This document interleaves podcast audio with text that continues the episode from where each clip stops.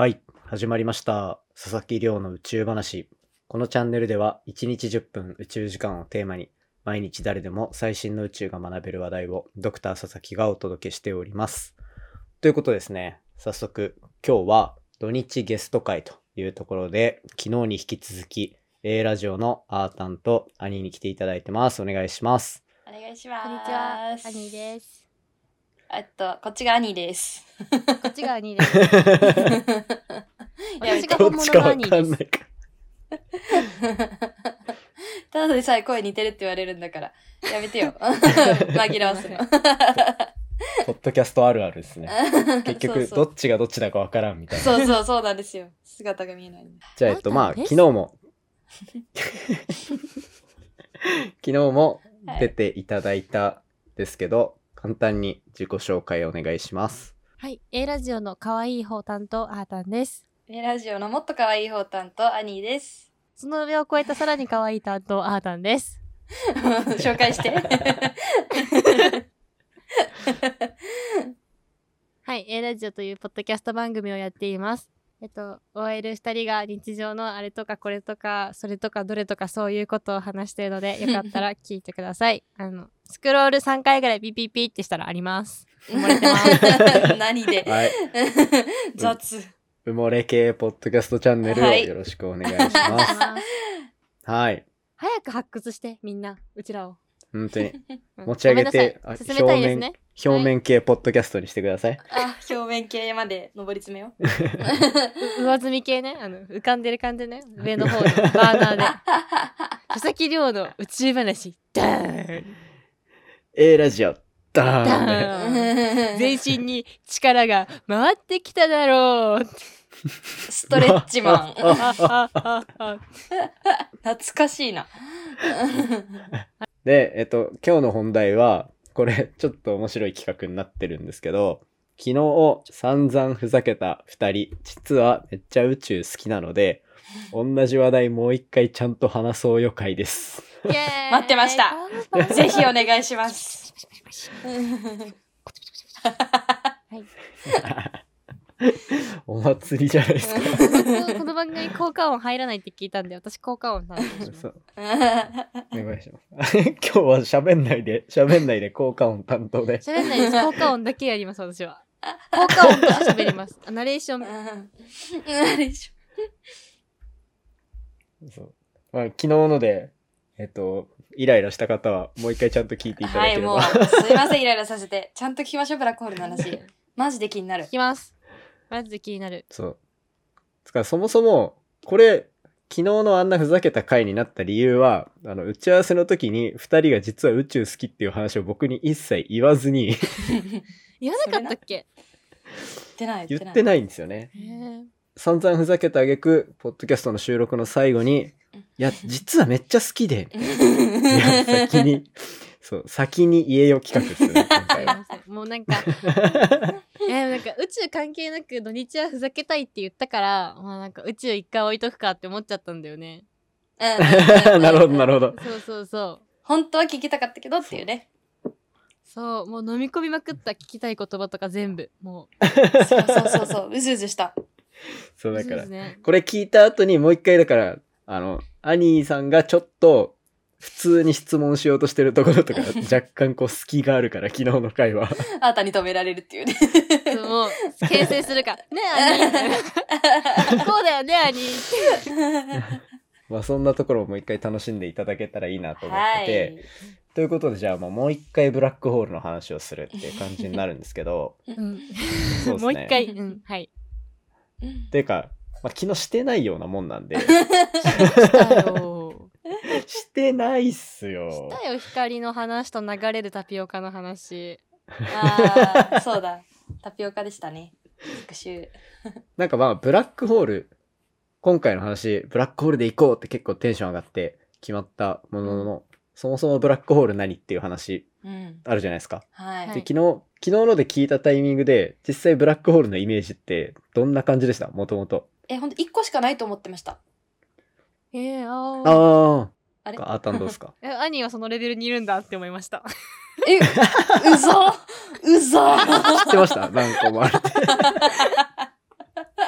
私は結構もう中二病なんでやっぱ中二病ってそうそうブラックホール絶対通ってくると思って確かに確かに。そうなんだ。だからブラックホールとか、ダークマターとか。そうダークマターとか。でブラックホールの話とか読んでた時期があったからもうなんかなんとなくあーそうなんだ。どんなものかは。うん知ってた。え、だって、昨日の最後話してたみたいに、ホーキング博士の、なんか本読んでたみたいな。あ話あったじゃないですか。そうですそうですそうです。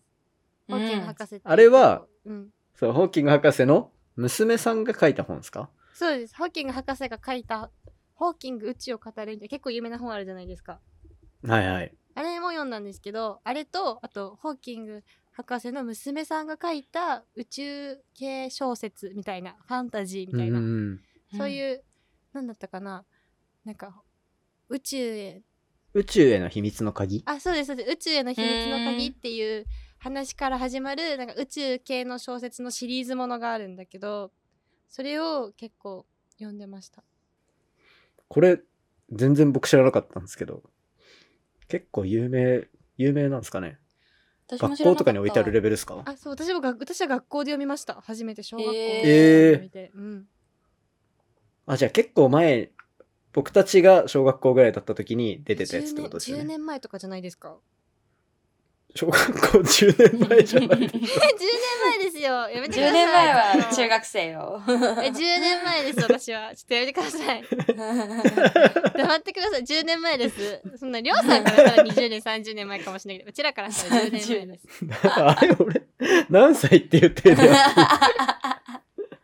10年前です。これの中にも宇宙の話、結構ちゃんと出てくるんですよね。聞いたあそう感じだと。なんだ本当になんか話の中で説明としてなんかでこういう感じでブラックホールはこういうものなんだよみたいな感じが語り口調で書いてあってうブラんックホールとか関係する話でどんどん物語が進んでいくんでめっちゃ面白そう面なんだ白語り口しかなくてそう小学生が読むにはすごい最適全然大人でも読める読む。ええ探します。確かに。小学生にブラックホール理解させるのって、うん。普通に難しそうなんで。むずいですよね。そうめっちゃ理解できるこれはへーじゃあすごいな。全然僕より宇宙の引き出しあるじゃんっていう話。そうなんですよね 申し訳ないんですけど NASA より合っちゃいます私 NASA より。で、だから、一個、兄ブラックホールが、まあ一個しかないと思ってたっていう話あったじゃないですか。うんはい。けど、実際は、こう、まあ僕たちいるこの太陽系が所属してるのが天の川銀河っていうでっかい銀河があって、うんうんその中心に、本当に太陽、基本的にブラックホールの重さって、太陽のこう何倍とかっていう表現の仕方で重さを表現するんですけど、宇宙のものって大体。はい。それの太陽の400万倍とかだったかな？ぐらいのめちゃめちゃ重さの本当にめちゃめちゃ重い星があってその重力で引っ張られた何億もの星たちが周りにいるみたいな。のが銀そ河。の銀河の真ん中が空いてるのは、そのブラックホールのせいなんですか？その、そう真ん中はブラックホールなんですよああ、そうえじゃあうちらはブラック。クホールに吸い込まれちゃわないんですか？そう思った。らそのそうそのブラックホールの重力に捕まってるからいずれ吸い込まれるかもしれないですけどそういうことか。でももう全然縁なんでああ。縁って何？よかったまだまだふっちって何？その昨日円盤のね。あのぶん投げてた円盤うん円盤の端っこの方あ外側だ真ん中にブララックホールあって、外側の方です。結構外側の方にいるから、そう、それ。そう、そこにいるから、いるし、まあ、ブラックホールにぐるぐるされてる実感も特にはないんだけど、ははい。っていう感じの状況にいると。へえ。昨日多分、昨日の話で、全くスルーされたであろう、あの、な天の川銀河うんうんうん。が、天の川が夏の夜に見えるっていうのは、うんその夏と冬で見える夜空のその宇宙の方向が違ってうん。で夏の夜空で見えるのはその銀河のブラックホール方面うんでよはいり星がたくさんある方向を見ててはい。で逆にブラックホールのとかある銀河の逆側を見てるのが冬の夜空だから、うんあの、天の川の帯が見えないみたいな。なるほ本ど。ディスクを横から見てる線が、こう、宇宙の、宇宙のじゃないや、夜空に、こう、伸びてるみたいな。っへえ。ていうのがある。で、その銀河の中に、そもそもブラックホール何個も見つかってるんで、ブラックホールはそもそも1個じゃないっていう話がまずあるんですよね。まあそんな感じで、で、ブラックホールっていうのは、あの、光も出てこれないぐらい、まあ重力、ものすごい強くて、はい。で、その重力になる、え光って作り出す。ないのになんで出てこれないんですか？なんかそれは、光、なんか、なんて言うんだろう、光が通ってくる道みたいな感覚で言うと、光が進んでくるところを、なんかシーツみたいなイメージうんで言うと、光がとん、光はこのシーツの上をコロコロ転がってくる一つの玉みたいな、うんやわ、はい柔らかい面をこう飛んでくるんですけど、その真ん中に、なんか例えば、あの、クッションとかを真ん中にボンって置いたら、シーツって沈むじゃないですか。はい。で、光っていうのは、その、表面をコロコロ転がって移動しようとするんで、重い重力のものができると、その分、道が変わっちゃうみたいな。ああ。落ちてっちゃうみたいなその穴みたいなそうです、そうですへ。こみにへえそうです。っ確かに戻ってこない。ていううんうん。で、それのものすごい重いバージョンみたいな。もう本当に鉄の玉を、なんか布の上に落として、そうするとすっごい沈むから、結局それが光が出てこれない道ができて、出ちゃうというか、うーん。そうそうやって光、なんか光の移動ってそういう風に表現されるんですよね。初めて聞きました。薄、薄い膜みたいなところを通って、結局穴に落ちちゃうから、こっちに光が飛んでこないみたいへえ。な。もう、めっちゃ雑な例え方すると、ゴルフ、ゴルフのパターみたいな感じで、あの最後に入れるあの穴がブラックホールで。ゴルフボールが光みたいなイメージ。その穴の上通ってくると、穴の中に光ポンって落ちちゃうから、こっち側に転がってこないみたいな。へえ、なるほど。ていうのが、まあ、ブラックホールが光からぬ、光も抜け出せないようにするような強い力を持ってるっていうのの表現で使われる例えかなっていうのが。パターって結構なんかあの縁沿って外しちゃう時とかあるんですけどあれってどうしたら良くなりますかね？待って待って待って。あ、ゴルフの相談してゴます？ルフの話。今、ゴルフのも相談されてるあの、違あたた、ごめん、ごめん、あたごめんね。今日はそれない、それない話だ。ああのそれない回でだから。うん。やめやめよう。いっぱい今までそれたかったけどずっと我慢してたら病気、もう病気だ。昨日は別にわざと反らせようとしてたわけじゃないって 結構自然に言ってたんかな？ゴーサインがあのー、昨日の、あの、スパゲッティの話がもう一回聞きたいんですけど、人間があーなるほどなるほど。そそら今話したがって、あにどうします？どうした？あーたん。空飛ぶ。空飛ぼうとしてる。あ、そ、そっちじゃない、ごめん。免許の写真の時にザルかぶって写真撮ったやつ宗教の字もう、わかんない、もうわかんない。置いとこ スパゲッティ現象ってあそこで思いついて言ったわけじゃなくて、本当にブラックホールに、こうなんか、例えば人が吸い込まれるってなった時に起こる現象で、う。うん。あの、さっき言ったみたいに、ブラックホールって、こう、なんか、なだらかなところもあって、急あとは全部沈んじゃう穴みたいなうんイメージで話したと思うんですけど、うんつまり、人間がじゃあ足からブラックホールに近づいていったらどうなるかっていうと、うんそ、の足はもう本当に穴の下まで落ちてるはずだけど、体は穴の上に残ってるみたいな形になったりするんですよね。うんうん。あの、重力強すぎて、あの、もう崖みたいな状態になってる。重力の強さが。ホームにしがみついたまま足だけ電車乗ってるみたいな感じですか？まあまあ、そんな感じ、そんな感じ。意外と、そんなに間違ってない。そういうことですよねなんか ビャンみたいなわかりやすい足だけいっちゃったみたいなそう。わかりやすいえで、それで足だけうん。で、それが、その、ブチって切れるとかじゃなくて、もう重力でグイーってものが引き伸ばされちゃうみたいな感じうんでスパゲッティ現象っていう風に名前が付けられてて。伸びるんですか？切れないんだ。そう。なんかその重力で引っ張られた時の現象がスパゲッティっぽいからっていう話。から本当にスパゲッティ現象って。まあでももちろんブラックホールに落ちた人がいるわけでもないんで これはこうこうなるだろうみたいなあの物理学者の人たちがめっちゃ頑張って計算した内容なんですけどえ、ブラックホールは、まああの、星ですよね。物体なんですよね。そのそうなんでですもブラックホールももともとは星ですねそうですよね。えでも、りょうさん、穴って表で現してるじゃないですか？はいから、穴なんですか？ちょっとわかんなくなってきました。えっ、と星なんか地球とかもそうですけど重力あるじゃないですかはい。あの何でも引っ張る重力があってうんうん、で太陽の方がでかいし重いからより強い重力を持っていてみたいな、うんうんうんあの太陽単純に考えると地球って月より全然でかくてでその地球とかあとはもっとでかい木星とかをぐるぐる回すぐらい、まあ、強い重力を持ってるのが太陽なんですよね。うん。はい。っていう感じでこう大きく大きいもの？っていうか重いものほど重力が強いみたいな感じになっててで、はいさらにそれに近ければ近いほど重力が強いんですよ重いものの。うん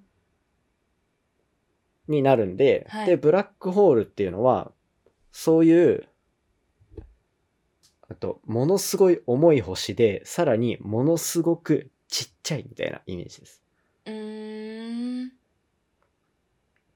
でそうするとどうなるかっていうとなんか太陽だったら太陽めっちゃ大きいから近くまで行けるこう距離って限られてるんですけどけどあれ太陽が一個の点みたいになんかご例えばゴルフボールぐらい小さくなったらその分もっと中心に近づけるじゃないですか。うんはい。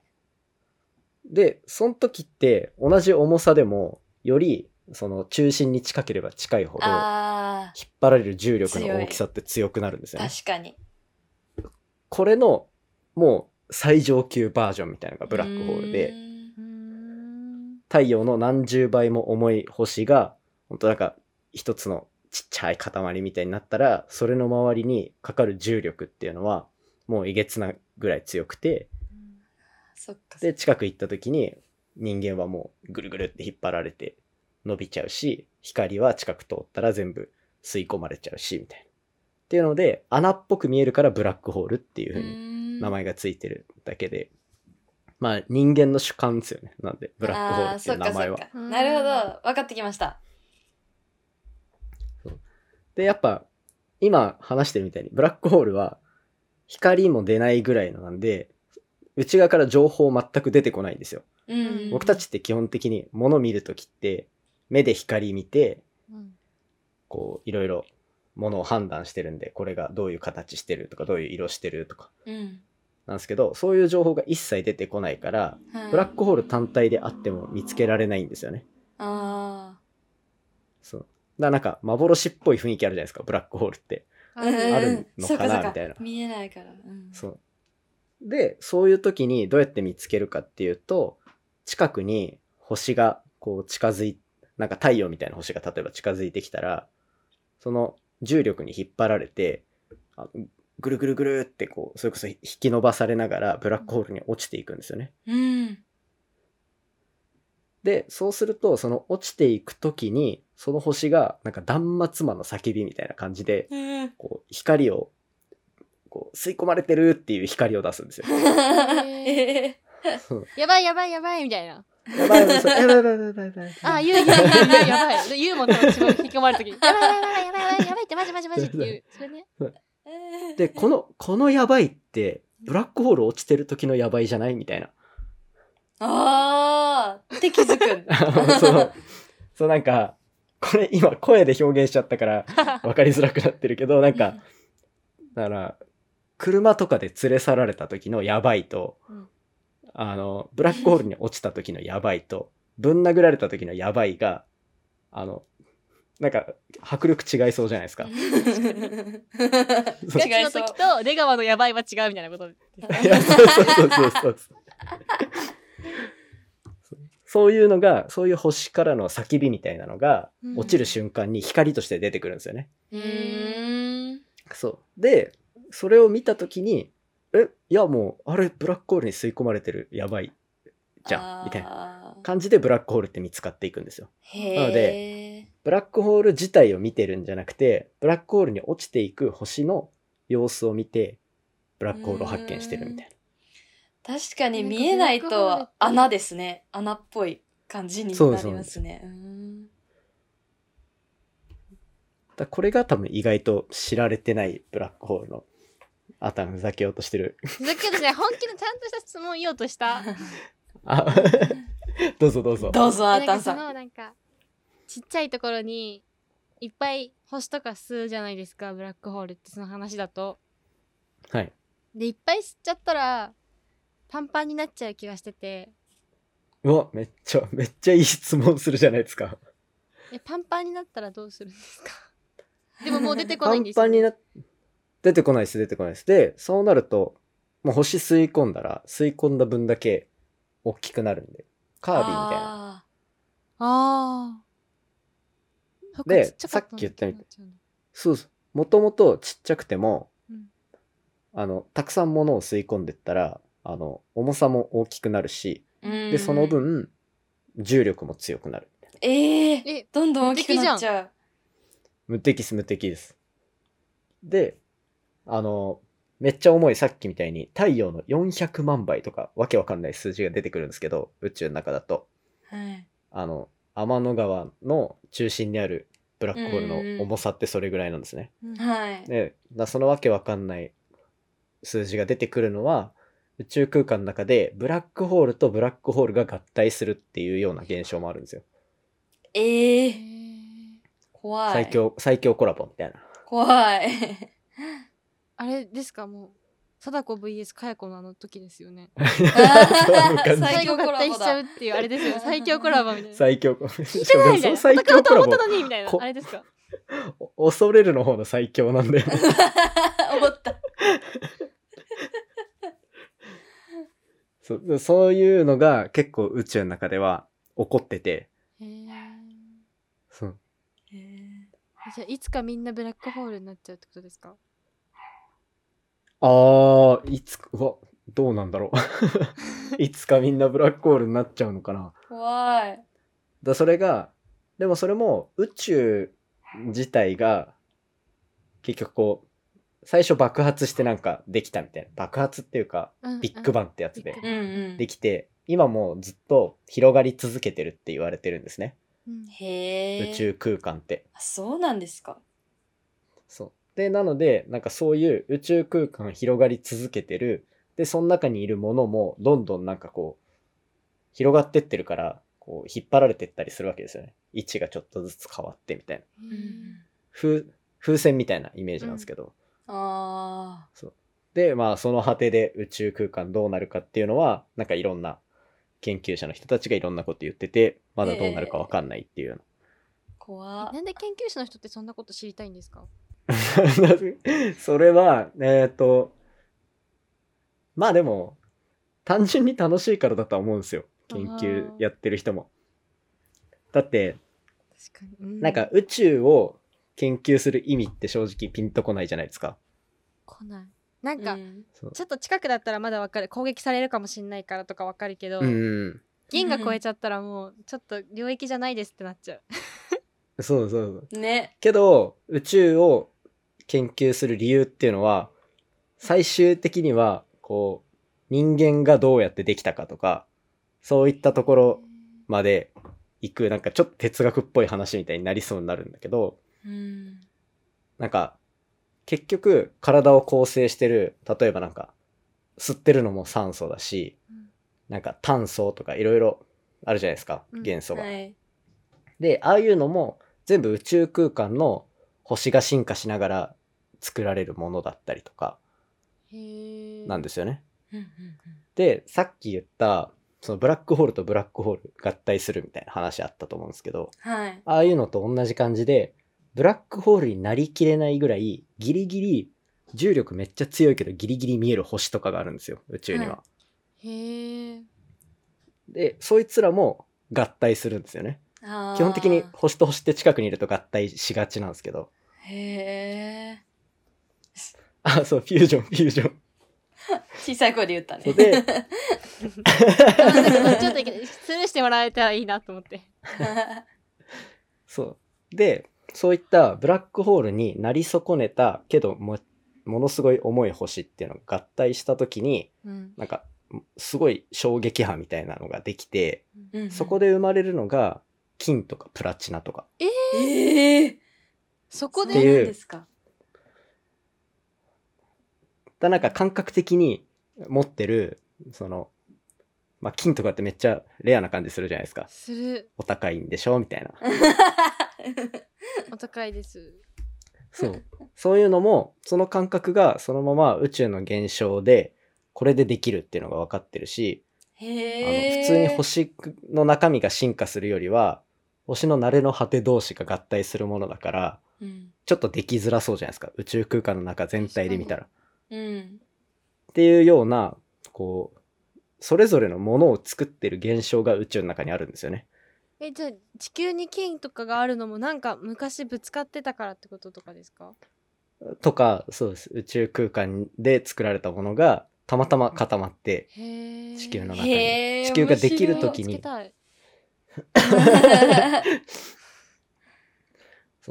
だから、結局だって宇宙が全体が100、130億年とかの中で、地球とか太陽系って40億年ちょっととかなんですよ。だそのそれの前に、どんぐらい ?90 億年とかうん。の時間があるから、その中で、そしたら星死んでとか、その後星が合体してとかっていうのがいろいろ起きて、宇宙空間にいろんなものが作られる。時間はまあ十分にあった可能性はあって、うんとかっていうので、なるんで、ちょっと戻ると、宇宙研究する理由っていうのは、そういうもう、身の回りのものがどうやってできたのかとか、うん。で、だから僕たちどうやって、僕たちを構成してるその元素がどういう風に作られてどうやって集まってきたのかとかっていう研究につながるんで、へえ。あながち無駄じゃない研究って言うとそれっぽく聞こえるんですよね。もううちらまあそういう風学び込まれてますにけんいろんな分野で研究してる人いるんでやば。とか、なんかそういう感じで、全く、ちょっと科学と物理とかで全然違いそうだけど、実は全部つながってるみたいな。へえ。っていう感じですね。宇宙の研ですね究。自分小さって思いました、今。これがまあ、面白いなと思う人と、は？ってなる人で、多分宇宙興味ある人、そうでない人みたいなうんうんうんすごいなが分かれたり、まあ単純にブラックホールすげえって言って好きな人もいるし、みたいな。うん。まあいろんな人がきっとリスナーの中にもいるでしょうそうっていうでしょうね。感じですね。すごどうですか？真面目に宇宙の話。あ、もう終わりですか？ごめんなさい。聞こうとしちゃった。あいい全然いい全然いいですえ、全然。う。いや、なんかこの間、この間の話でなんか、ホワイトホールが、はまだあるかないかわかんないみたいな話があった気がするんですけど、はいはい。え、ホワイトホール自体はある可能性もあるんですか？いやー、なんかたまに研究出てたりするんですけど、うん。なんか、ふよく言われてるのは、あの、ブラックホールに吸い込まれたやつが出てくるみたいな。うそうそうそうそう。っていうの、は、まあなんか、あれってさっき穴に落ちたとか、星うん。にこう吸収されたとか表現してますけど、実際はどうなってるかわかんないんですよね。その吸い込まれた先が。うん。その、もう人間の今の計算では、この先どうなってるかよく理解できませんみたいな状況になってるんで、うん。そこの先がどこに繋がってるかみたいな話って SF とかの題材にしやすいみたいな。ああ、わかんないあから余計みたいな。そう。でも本当にホワイトホールの研究してる人もいるんで、うんちょっとそれはまた調べます、ちゃんと。僕も詳しいのはよくわかんないんで。面白い。そう。面白い。ね。次々疑問が出てくるよね。え、あれはこれは？みたいな。うんうん。皆さんこうやってちゃんと、ちゃんと聞ける人たちだったんですよ。そうなんです。実 は私たちはとても上品で、賢く、賢明で、清楚で、マジ、マブな女二人組。感じ。まんじ。マジで。そう。まあそんな感じですね。ブラックホールの話は。へー。なんでうんこう、いや、ちゃ面白い普通になんか興味を持って話を聞いてくれそうだったんで、あえておふざけ会と二段組でやってみました。はい。ありがとうございます。ありがとうございましいやた、。めっちゃ楽しかったですね。うん。ありがとうございます。じゃあそしたら、まあ、こんな感じの A ラジオ、どん、最後、軽く番組の紹介とかして終わりにしようかなと思うんですけど。はい。えー、A ラジオは週に1回か2回、アータンとアニーで、えー配信しております。えー OL2 人組の雑談をよかったら聞きに来てください。よろしくお願いします。はい、お願いします。イエーイ そう、ぼ僕も、あの、ゲストで遊びに行ってるんで、あの、散々ふざけさせてもらいました。楽しかったです、本当に。ありがとうございまし。たありがとうございます。ありがとうございました。はい。なので、ぜひ皆さん聞きに行ってくださいということで、今日のゲストは A ラジオからアニーとアータンでした。ありがとあうございました。バイババイ。イバイ。今回の話も面白いなと思ったら、お手元のポッドキャストアプリでフォロー、サブスクライブよろしくお願いいたします。番組の感想と今回のコラボの感想については、ツイッターでハッシュタグ宇宙話とハッシュタグキレラジ。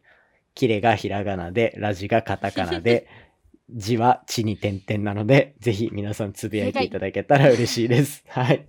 ということで、こ今回はお二人ありがとうございました。ありがとうございました。